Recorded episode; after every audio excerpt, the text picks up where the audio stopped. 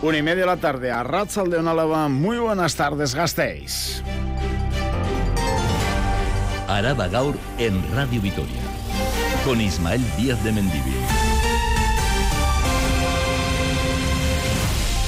No habrá un segundo vertedero en Álava. Puntualización clara hoy en Radio Vitoria de la diputada foral Amaya Barredo que sostiene que hay soluciones para gestionar residuos como el amianto en ubicaciones como la de Gardelegui.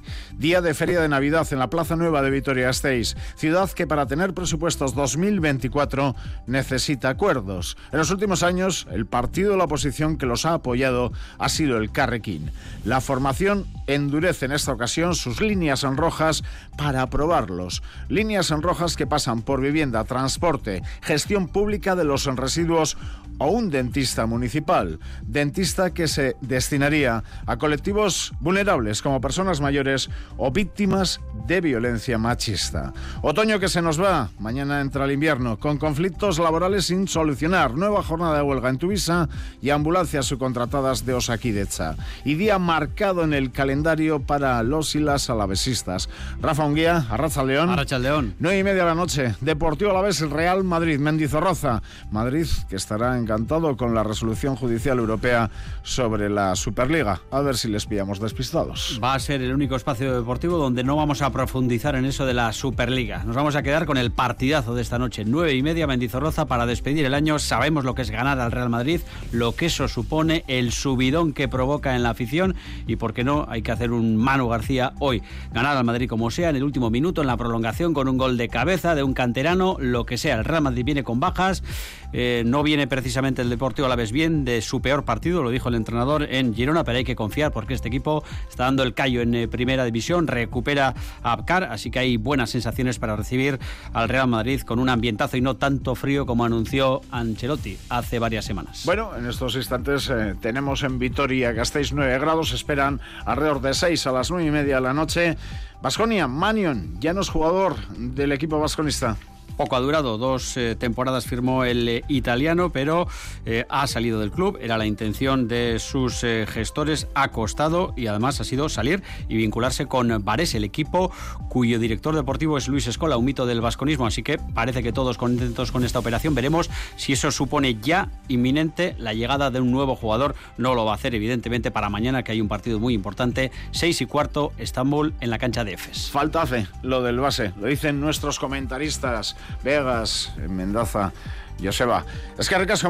Gerarte. Eta eskerrik asko guztioi. 28.000 alaveses y alavesas eligen Radio Vitoria para estar informados, entretenidos y acompañados. Datos de audiencia CIES, los datos más exhaustivos, más elaborados a la hora de valorar el trabajo de las radios. Casi un 17% más que el pasado año. Biotze, Biotes, Eskermilla Gustioy. Ustedes son nuestra razón de ser. Ahora en Radio Vitoria escuchan Araba Gaur. En el control técnico, Gorka Torre. Estamos a jueves 21 de diciembre, Santo Tomás. Les habla Ismael Díaz de Mendivil. Araba Gaur.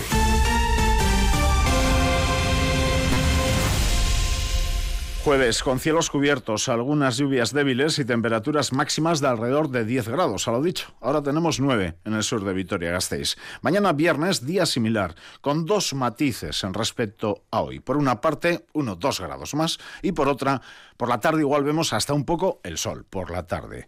Y el sábado ancheraco parecido. En Nochebuena y Navidad, noches frías, mmm, hablamos del domingo y del lunes, nieblas y sol. Si nada se tuerce, sol a partir del mediodía. Sin accidentes graves, pero con retenciones ahora mismo en la A1. Un día más por obras a la altura de Lopidana. 5 kilómetros sentido Madrid, desde Crispijana hasta la altura de Gasteiz. No habrá un segundo vertedero en el territorio, en Araba. Así lo ha puntualizado la diputada foral de Sostenibilidad, Agricultura y Medio Ambiente, Amaya Barredo, en Radio Vitoria. Barredo sostiene que hay soluciones para gestionar los residuos peligrosos como el amianto dentro de los propios vertederos a través de tratamientos específicos y asegura que Gardelegui tiene las condiciones y la capacidad óptima. Una Ugarte. Barredo ha querido matizar sus declaraciones del pasado martes y ha manifestado que en ningún momento ha trasladado que el gobierno vasco se estuviera planteando un segundo y nuevo vertedero en Araba, alternativo al de Garderegui. La diputada de Sostenibilidad, Agricultura y Medio Ambiente apunta que hay soluciones para gestionar y transformar residuos peligrosos como el amianto dentro de los propios vertederos a través de tratamientos específicos y el vertedero de Gasteiz cumple con las condiciones. Amaya Barredo se pueden gestionar porque hay soluciones tecnológicas dentro del marco de los vertederos de no peligrosos y Gardelegui es una alternativa y lógicamente es por la que pasa el gobierno, ¿no? Está trabajando con Vitoria a nivel técnico para dar esa alternativa a este vertedero. Vitoria, por su disposición, por sus características, porque ofrece servicio a todo el territorio histórico de Álava, no hay que olvidarlo, pues es en estos momentos para Álava la mejor alternativa. La ley de administración ambiental apuesta por la gestión de proximidad de los residuos y cada ayuntamiento debe buscar soluciones para su retirada, gestión y eliminación. Un proceso que Barredo ha afirmado que se puede gestionar dentro de Gardelegui y esa es la opción que contempla el gobierno vasco. Aracha le preguntaba a Barredo por las denuncias de acoso a propietarios por representantes, por parte de representantes de la empresa Solaria para la adquisición o alquiler de terrenos para instalar plantas fotovoltaicas y que es una denuncia del sindicato UAGA. La diputada Amaya Barredo reconoce que han llegado también a Diputación de forma indirecta, pero no considera que haya habido acoso por parte de la empresa. Yo no creo que se pueda caracterizar de acoso o de coacción, ¿no? Sí, de, de prácticas igual no, ortodoxas y de todas formas, si así se hubieran producido, lo que tiene que hacer el sector o las personas es lógicamente utilizar las vías que a día de hoy tienen para denunciar o, o de alguna manera utilizar la vía legal Amaya Barredo, que es la responsable política en Diputación de Agricultura. Les comentamos esto porque a estas horas aún se puede disfrutar del centenar de puestos que conforman el mercado tradicional de Navidad organizado por Fundación Vital. Siempre el jueves anterior a Nochebuena. Desde las 9 de la mañana se han acercado hasta la Plaza Nueva de Vitoria. Seis numerosas personas en búsqueda de productos de alimentación, también de artesanía. Allí ha estado Merche Guillén. Algunas personas han ido al mercado con la lista de la compra en la cabeza. Jamón de pato, un montón de foie, luego chorizo de ciervo y voy a por morcillas de cebolla, a ver si hay. Pues he comprado mermeladas, foie, quesos, eh, ahora para hacer compota, no sé. Los puestos de embutidos, pan, conservas, pasteles, verduras, queso, vinos o licores se entremezclaban con los de jabones, velas aromáticas, forja o kaikus y medias de lana. Los precios parecidos a los del año pasado. Qué desastre soy con los precios, este. Esto igual mi amiga se sabe. Los Pero, Pero me ha parecido bien, correcto, sí, sí, sí. Masa madre natural, otana de 2 kilos, 5 euros.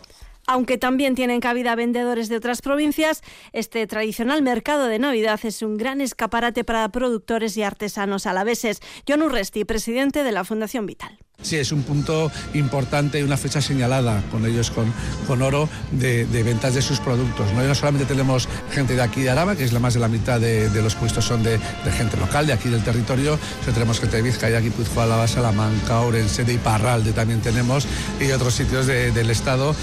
Junto a productos de alimentación y artesanía, esta cita navideña ofrece también puestos de talo, croquetas, caldo y una degustación solidaria a cargo de la Escuela de Hostelería de Mendizorroza y también varias catas maridaje de producto a la vez que se han desarrollado durante toda la mañana junto a la Plaza Nueva, concretamente la Plaza de la Memoria. Aún tienen tiempo de adquirir productos de calidad para sus menús navideños hasta las 3 de la tarde. Araba las noticias de Álava. Más noticias. Eh, tras no alcanzar un acuerdo en la reunión de ayer, recuerden, la plantilla de Tuisa ha vuelto a parar. Nueva jornada de huelga hoy, de 24 horas, que ha tenido un seguimiento, según la plantilla, del 100%. Tan solo han circulado los servicios mínimos. El ayuntamiento apuntaba a un 73%, que, como les venimos diciendo, también es un porcentaje muy alto. 100% según la plantilla, 73 según el gobierno municipal. Reclaman, como saben, evitar la pérdida de autobuses, revertir las privatizaciones. La de hoy es la última jornada de huelga convocada este año, aunque el comité no descarta convocar nuevas movilizaciones de cara al próximo Adrián Nicolau. A las ocho y media de la mañana una manifestación ha recorrido las calles de la ciudad, desde las cocheras de Tubis en Aguirrelanda hasta la Plaza de la Virgen Blanca, para denunciar el problemón que hay, dicen, con los autobuses urbanos. Asier López de Sabando, portavoz del comité. Si esto sigue igual, nosotros vamos a seguir. Aquí no se va a parar. La ciudadanía de Vitoria-Gasteiz y nosotros, los trabajadores, tenemos un problemón encima de la mesa. Esto hay que arreglar, es urgente arreglar. Tanto arreglar la pérdida, la destrucción de empleo, como arreglar las condiciones de trabajo, como arreglar el servicio que se da a la ciudadanía. La última reunión entre dirección y parte social fue ayer, pero una vez más acabó sin acuerdo. El comité denuncia que el ayuntamiento se presentó sin ninguna propuesta, tan solo el compromiso verbal de presentar una propuesta por escrito la semana que viene. Como sigan así las cosas, pues nada, nosotros la semana que viene tenemos una asamblea y ahí después de ver la propuesta que nos, que nos den ya valoraremos qué, qué hacemos, pero pinta mal.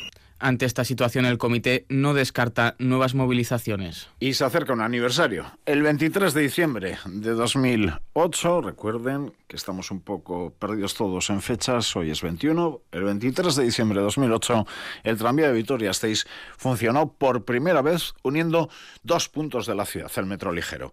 Y Bayondo con Angulema. 15 años después son tres los enramales que ofrece el tranvía. Previsión de un cuarto que una Sabalgana con el centro. Un transporte público que ha sido utilizado por más de 100 millones de personas, más de 100 millones de usos, Nerea García. Avechuco Universidades y Bayondo Angulema y Salburúa Florida son los tres ramales que ofrece el tranvía de la capital alavesa. 106 millones de personas han utilizado este servicio en los últimos 15 años. Pero, ¿qué opinan los y las vecinas de este servicio? La que el tranvía ha sido un buen método para ir a clase en los días de lluvia, en los días de frío. Circunstancias te salvaba la vida. Porque yo cojo la bici, pero hay personas que no pueden coger porque pues ya tienen una edad y, y no les resulta sencillo. Pues está muy bien. Es una buena aportación para ciudad, más que nada porque evita contaminación, es seguro. Un medio de transporte que ha ido evolucionando y que los y las gasteiztarras quieren que siga haciéndolo. Lo extendería a otros barrios, que va a ir llegando poco a poco. También lo extendería hasta Jundi, porque me parece que es necesario para la gente trabajadora. Creo que deberían haber líneas que acercaran más a los trabajadores, a los polígonos y a los estamentos públicos y deportivos como pueden ser Mendizorroza, Gamarra. 2019 fue el año que más utilizamos el tranvía, con un total de 7,5 millones de usuarios. Sin embargo, a noviembre de 2023 ya se ha superado esta cifra y se espera llegar a los 9 millones. Javier Seoane, director de Euskotren, explica cómo ha evolucionado en estos 15 años. El truco es que se incrementó la movilidad de los ciudadanos en más de un 60%.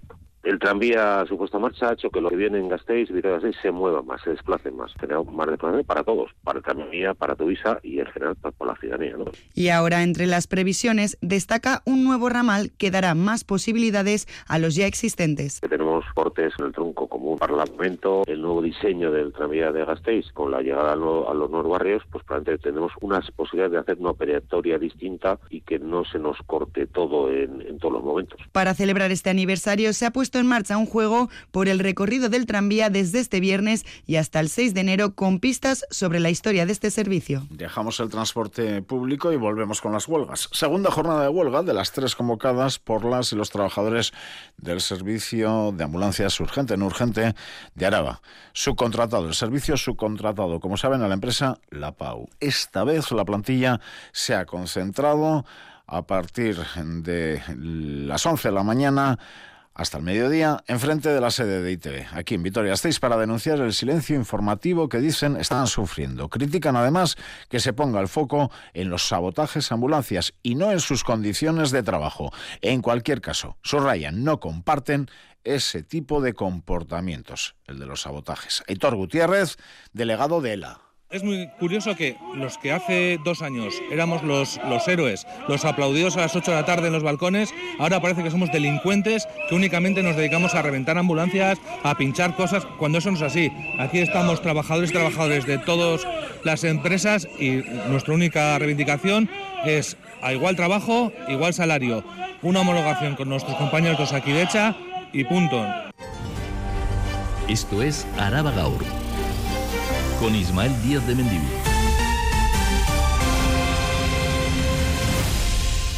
Prácticamente 15 los minutos eh, que quedan para las 2 de la tarde. Frente al gobierno vasco, en el barrio del Acua, ahí va a estar el futuro campus del vino y las bebidas que se va a situar junto a la estación de autobuses, en una parcela de alrededor de 8.610 metros cuadrados de superficie. El Bax Culinary Center, impulsor del proyecto, junto a Gobierno Vasco, Diputación Foral de Álava y el propio Ayuntamiento, han barajado varios emplazamientos antes de decidirse por el de Plaza Euskaltzaindia. Miriam de la Mata. Con una inversión de 14 millones de euros se construirá un edificio de 4.000 metros cuadrados entre las calles Donostia y Rafael Alberti, frente a la estación de autobuses en un terreno que cuenta con una calificación terciaria compatible con el proyecto educativo planteado por el centro y convocará un concurso de arquitectura internacional para diseñar la sede de Vitoria y de La Guardia que se presentó hace ya varias semanas. EDA Drinks and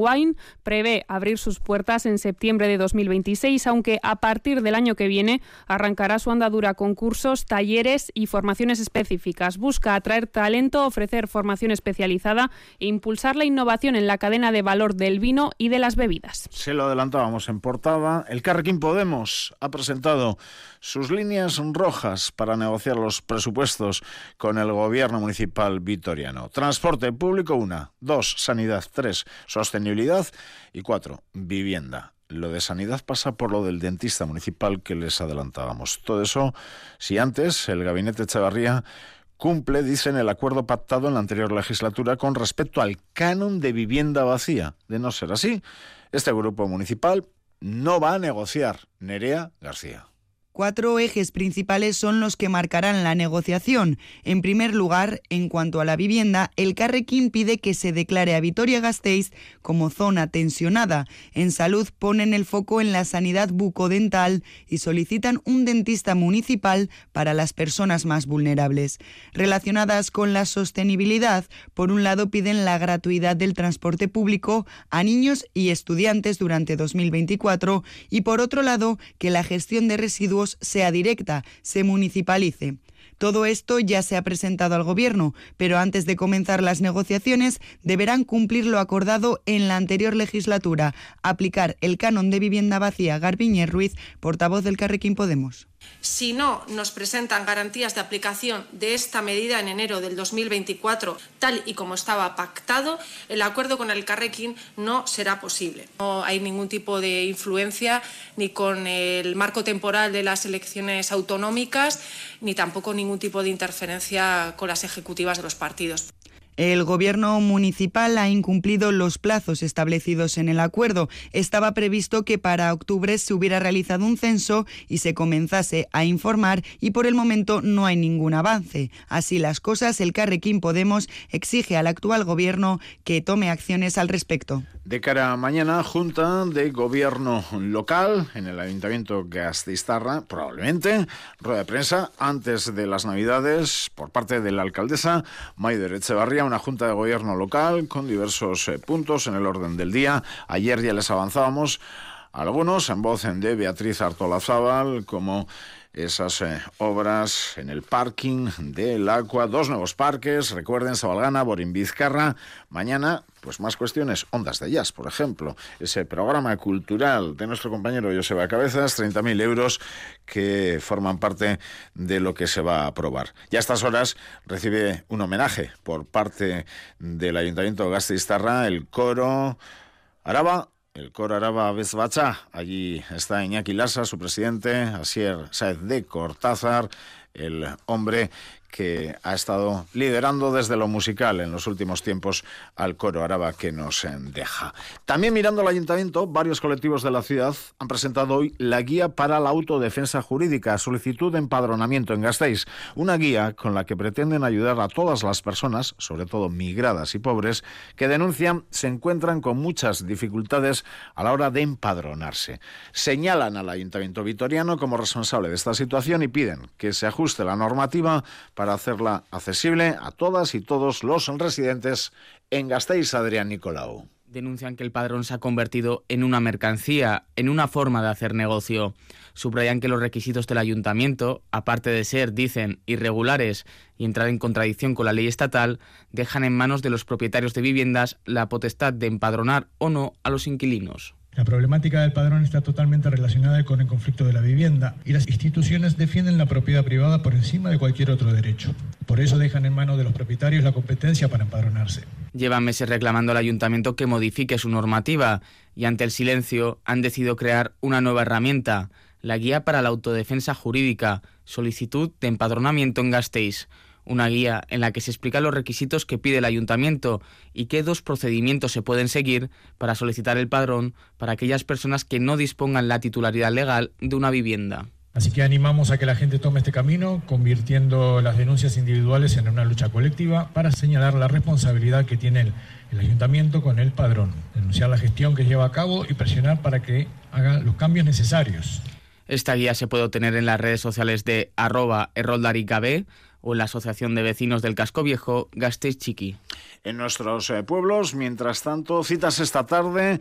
Aramayo va a contar con nuevo alcalde tras la renuncia del que ha sido alcalde hasta ahora por razones eh, personales. Esta tarde en pleno, la Diputación que llama una serie de encuentros a las y los vecinos de Llanada Alavesa sus consejos para informar sobre el futuro energético de nuestro territorio. Pues bien, hoy a las cinco menos cuarto eh, en este caso Mendía Casque, pues convoca a una concentración a las 5 menos cuarto frente al Ayuntamiento de Agurein por esos llamamientos de reunión de la Diputación a los consejos y también esta tarde concentración a las 6 en Laudio por la sentencia sobre la trabajadora sin perfil de euskera. Más noticias con Oitía Ortiz de Lazcano. La Policía Nacional detiene a una menor por utilizar a una familiar para elaborar vídeos pornográficos. La menor de 15 años utilizó a una familiar, también menor, para realizar grabaciones de contenido pornográfico. Subió dos vídeos a una conocida red social de jóvenes queriendo imitar contenido de este tipo que había visto en Internet. A finales de octubre, agentes de la Comisaría Provincial de Álava procedieron al arresto de la sospechosa como presunta autora de un delito de corrupción de menores por elaborar y difundir pornografía infantil a través de Internet. Nueva resolución favorable al concejal Iñaki Gurtubay tras el recurso de apelación interpuesto por Apasos. La Audiencia Provincial de Álava es la que ha desestimado íntegramente el recurso de apelación interpuesto por la asociación, sin posibilidad de nuevo recurso. En noviembre del año pasado, el juzgado de instrucción ya señalaba que no existía prevaricación en los hechos denunciados. Os recordamos que Apasos había acusado a Gurtubay de este delito al considerar que no había intervenido ante una denuncia por abuso sexual en la asociación. Más de 130 ataques de lobo en los nueve primeros meses de este año frente a los 26 del 2021 en Álava. El número de ataques se ha multiplicado por seis en dos años en el territorio alavés. La Comisión Europea ha pedido rebajar la protección integral que reciben las poblaciones de lobo, de estas estrictamente protegido a estar protegido. Amaya Barredo, diputada foral de Sostenibilidad, Agricultura y Medio Ambiente, considera que esta medida ofrecerá una mejor convivencia y coexistencia entre los lobos y ganaderos y agricultores. Las medidas de control estaban muy sujetas a no autorizar ninguna actuación para controlar esta especie y ahora con esta flexibilización abre un poco la esperanza poner medidas que permitan convivir a los rebaños con esta especie en el monte. Y Euskal Herria Bildu y el Carrequín reclaman la creación de un autobús directo desde Aldea hasta el hospital de Galdacao. La línea actual pasa por todos los pueblos de la comarca y algunos de Vizcaya, lo que hace que los usuarios tengan que invertir mucho tiempo en el trayecto. Además, la necesidad de trasladarse al hospital les lleva a utilizar el vehículo privado para poder acudir. El Carrequín y H. Bildu consideran que es importante la aplicación de esta nueva línea para evitar el aumento del tráfico, el peligro de accidentes y el aumento de consumo de energía. Araba Cultura.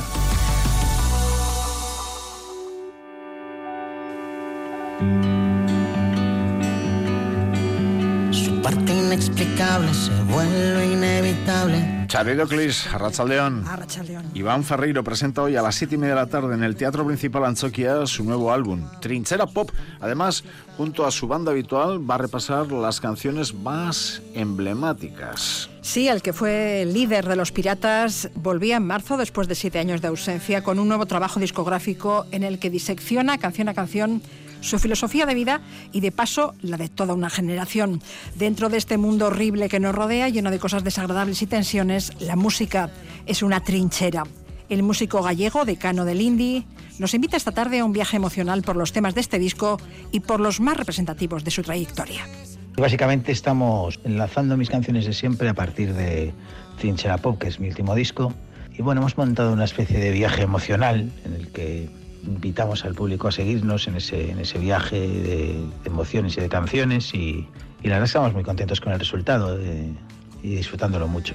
Hay canciones de, toda mi discografía y, y canciones nuevas y, y todo combinado, tratando de que sea lo más emocionante posible. Hoy a las 7 cambiamos de tema. Plaza San Antón número 2.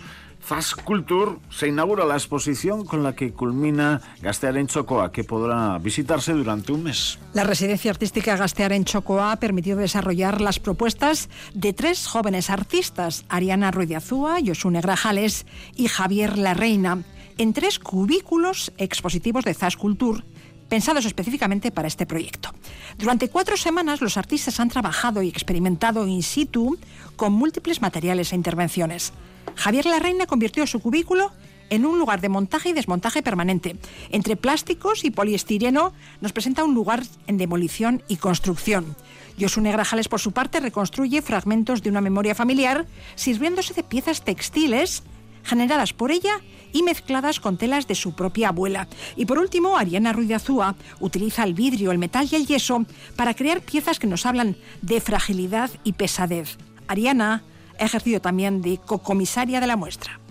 Yosune básicamente trabaja más desde la memoria familiar. Ella ha hecho una instalación juntando telas, eh, ya sean suyas o ya sean como heredadas de alguna manera de su abuela. Javier eh, de alguna manera plantea una instalación mucho más performática a través del montaje y desmontaje continuo de su instalación. Yo trabajo con metal y cristal sobre todo eh, y en mi instalación yo hago un poco como una, una recapacitación ¿no? de la tradición impuesta y la sobreproductividad impuesta ¿no? en la sociedad contemporánea. Intento abarcar desde una posición eh, xenofeminista. El horario de Zas Culture es el siguiente, los jueves y viernes de 7 a 9 de la tarde y los sábados de 12 a 2 por la mañana. ¿Cómo me gusta este villancico? Por favor. Es la primera vez que lo escucho esta Navidad. Y si les gustan los villancicos, no dejen de acudir a las seis y media de la tarde al concierto de Navidad protagonizado por el coro de la Universidad del País Vasco, EUTRP, en la sala de espectáculos del pabellón universitario. El concierto concluirá con Ator Ator, pieza que podrán cantar al unísono el público y los coralistas.